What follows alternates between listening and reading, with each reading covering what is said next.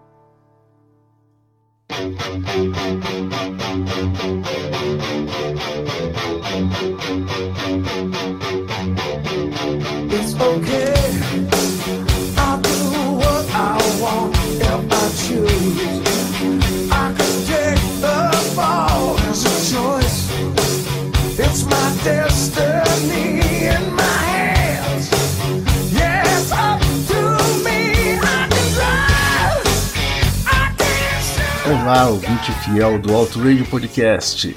Que é o Valese invadindo o espaço do Discoteca Perdida para homenagear um grande cara. Vocês acabaram de ouvir Take Me Back e ao fundo agora estamos com Don't Tell Me.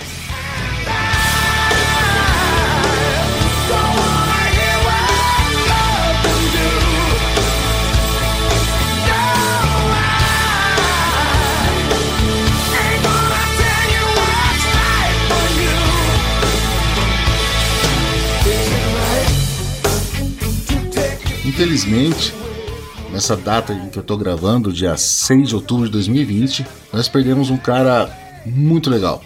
Edward Lodewijk Van Halen, o Ed, deixou nós convite. Com 65 anos, ele sucumbiu a um câncer de garganta, contra o qual lutou com bravura e secretamente pelos últimos cinco. Ed e o seu irmão criaram a banda que levou o sobrenome deles em 1972. E o sucesso veio cedo e nunca mais foi embora. Ele nasceu na Holanda em 1955, filho de um músico. O seu nome do meio é uma forma holandesa para Ludwig, uma homenagem a Beethoven, que acabou virando meio que uma tradição familiar quando Ed chamou seu próprio filho de Wolfgang. E de ascendência indonésia por parte de mãe. Acabou se mudando com a família para a Califórnia aos 7 anos, sem falar uma única palavra de inglês. Nessa mesma época, ele e o seu irmão Alex começaram a estudar piano clássico, e Ed tinha a mesma desenvoltura lendo os livros da escola e as partituras. Ele nunca aprendeu a ler música, então sempre tocava tudo de ouvido, incluindo Bach e Mozart. Os irmãos compraram uma guitarra e uma bateria, e a princípio quem ficou com os bumbos e pratos foi o Ed. Mas depois de ver o quanto o Alex era bom nesse instrumento, eles trocaram e a mágica aconteceu. Vamos fazer uma pausa agora para a gente ouvir uma homenagem à terra natal dos irmãos, chamada simplesmente Amsterdã, e depois a gente volta para finalmente descobrir de qual álbum estamos falando hoje.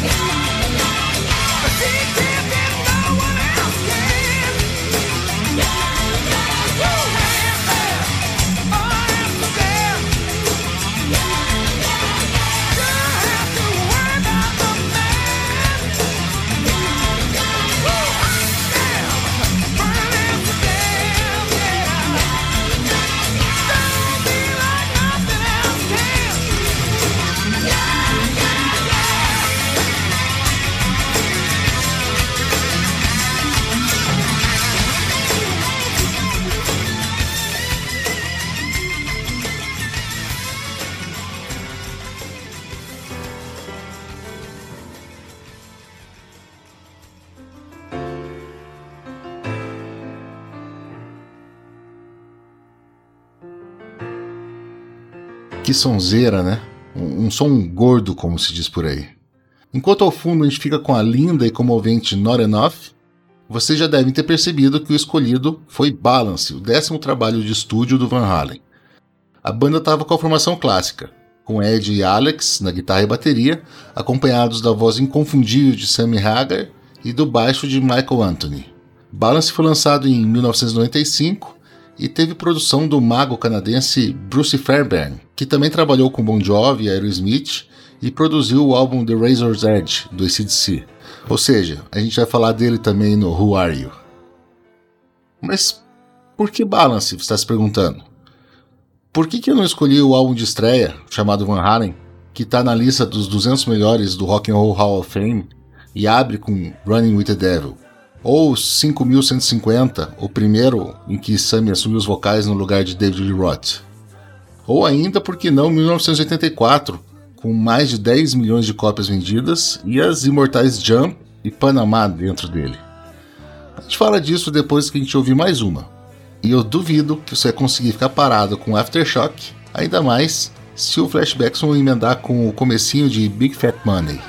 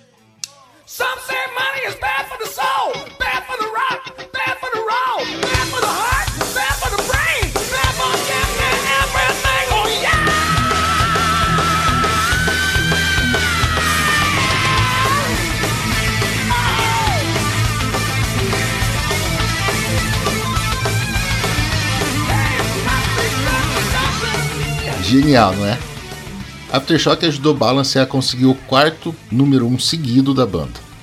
E o interessante do álbum é que a gente vê um Van Halen em ebulição, se destruindo e se reconstruindo ao mesmo tempo. As tensões entre o Sam e o Ed pelo controle criativo permeiam o trabalho inteiro, e você se sente zigue-zagueando entre influências enquanto escuta o disco.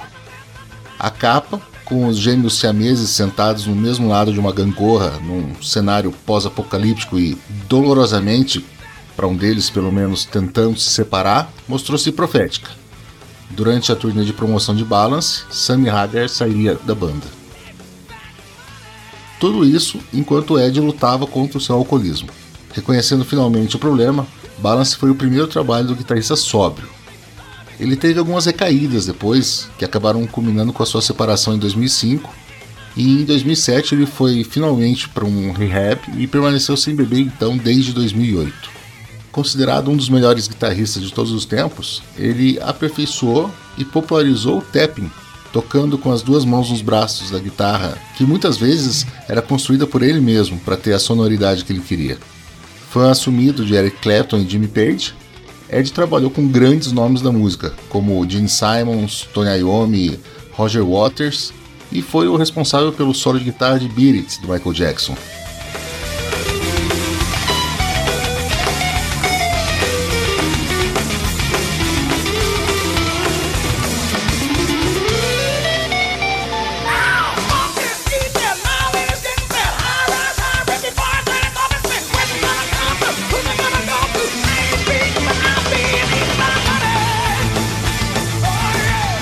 Esse episódio aqui é uma homenagem de nós do Auto Radio.